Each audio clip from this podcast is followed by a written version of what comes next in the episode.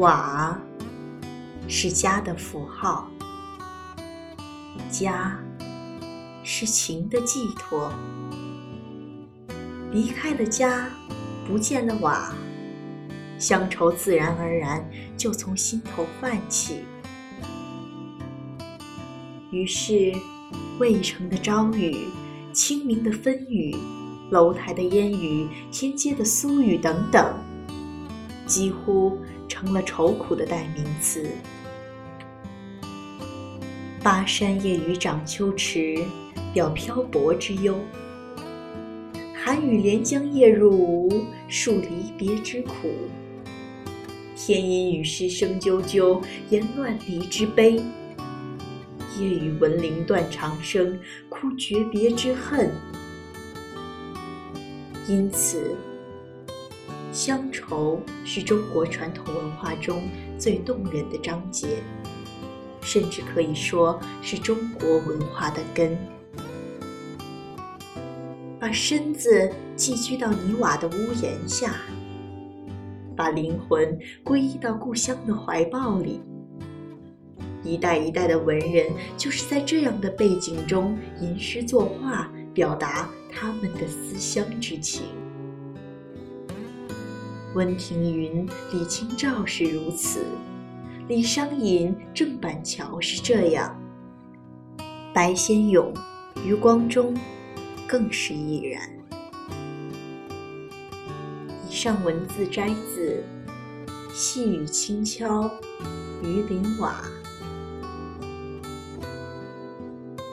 欢迎收听本期《寻城记》，我是主播冰茶。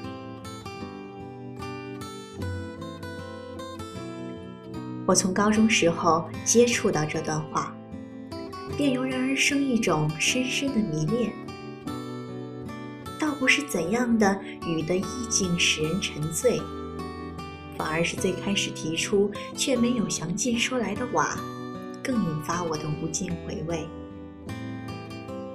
我们从上学伊始便接触各种各样表达乡愁的意象，或许纷杂的让我们对于这种类似于无病呻吟的抒情产生反感。然而，且静下来。看看一片瓦，在雨落下来的时候，听听雨声，透过无根之水的申诉，体味那一番瓦的情怀。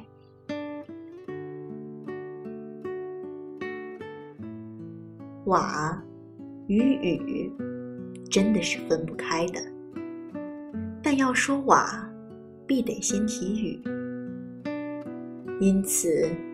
记得有数不尽的词人诗人，在雨敲瓦片的细碎声响中，成就了那一篇篇斐然的诗词。少年听雨，歌楼上，红烛昏罗帐；壮年听雨，客舟中，江阔云低，断雁。叫西风，而今听雨，增庐下，鬓已星星也。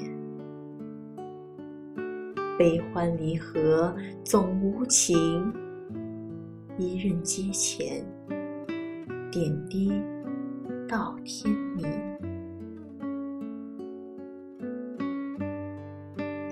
季羡林在《听雨》中提了这首词。不尽然像他这篇文章的风格，太过的哀愁，太过的陷入沧桑。人道是世间除却枯荣草木，皆是有情，但是多情却是苦。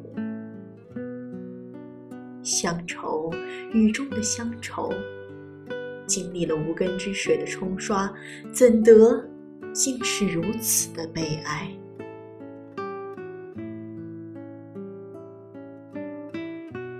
再提到最开始的那段话：“渭城的朝雨，纵是凄凉也清晨；客舍的青翠妖娆，杨柳心。清明的风雨，即便使人断肠，也掩不住杏花村的盎然。楼台烟雨，转瞬即是情迹。田间的苏语，纵是枉然，也有草色有无的惊喜。一季烟雨，再惹人断肠，也是未得长久。一份离愁，又怎么能托付在这样的物实上呢？无根之水，终究才是真正的无情之物。所谓的愁绪，所谓的断肠。不过是无可慰藉的诗人词人自我安慰罢了。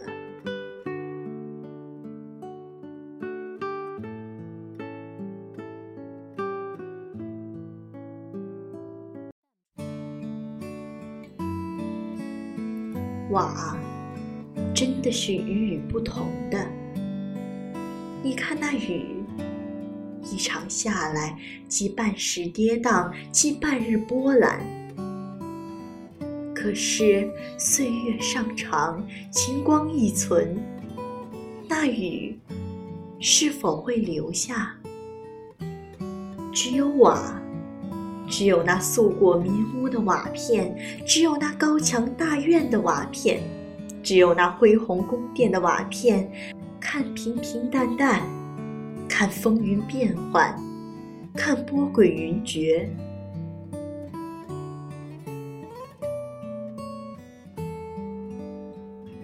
一片瓦，从他到了屋顶的那一刻，就变成了旁观者，真正的旁观者。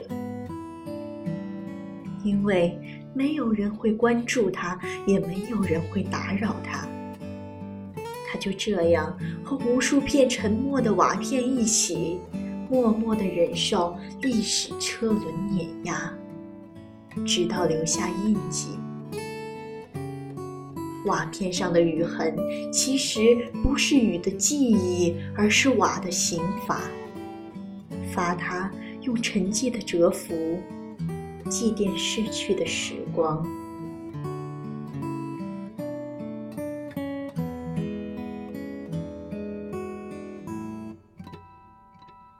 原来，每一个屋子都有瓦片。不管是朴素的瓦，还是华丽的瓦，都与愁绪的偷盗者雨有必然的联系。忍受或是细雨蒙蒙，或是暴雨滂沱的侵袭。那雨从遇到瓦开始，就不再是无根之水。直到这里，我才恍然。那是瓦的泪，那是瓦的情，那是瓦无可诉说的孤寂。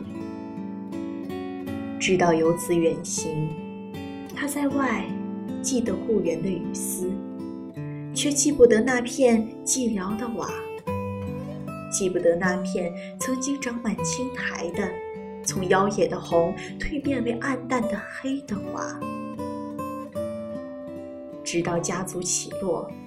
那曾经嘈杂不堪的人，带来了喧嚣，带走了喧嚣。曾经珠玉翻翻，或是画栋雕梁，如今杂草丛生的时候，感慨世事易变，几度回想，却始终不知道，那瓦片静静的，静静的。无人问津。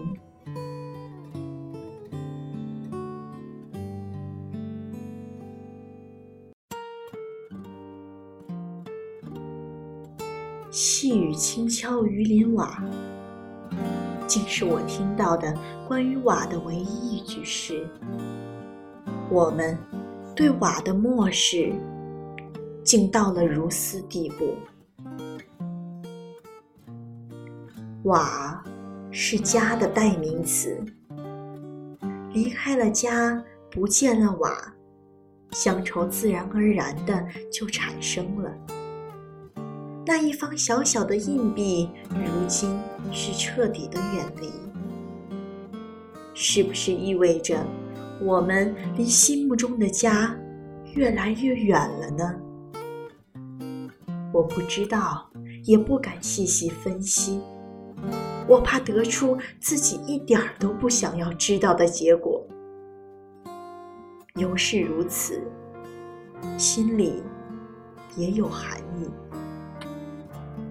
高楼大厦不见了瓦，人们没有丝毫的感受；乡间民院不见了瓦，人们亦是欢欣鼓舞。泼墨画作中不见了瓦，饶是有留白，也让人心绪繁杂。瓦一直在那儿，没有破碎，只是没有出现。一直安然，只是被慢慢淡忘。岁月静好，连雨也不甚多见，更何提那瓦片？心里的那处故园已被时光掩埋，只是暗暗的灰尘在时时的飞舞中亲吻着。不要不信。其实我们的心里一直有瓦，只是记得它的时候，我们还不像现在这样陷入迷途，跌跌撞撞闯出画地为的牢，茫然的情绪连发梢也被感染，伴着风的呜咽奔跑着，奔跑着，不久便不见了。其实，我们的心里真的一直有瓦。这片瓦从未走远，只是离开的我们忘了跟他说归期。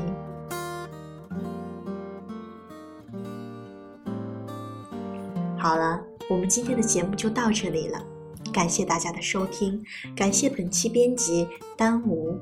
我是主播冰茶，我们下期再见。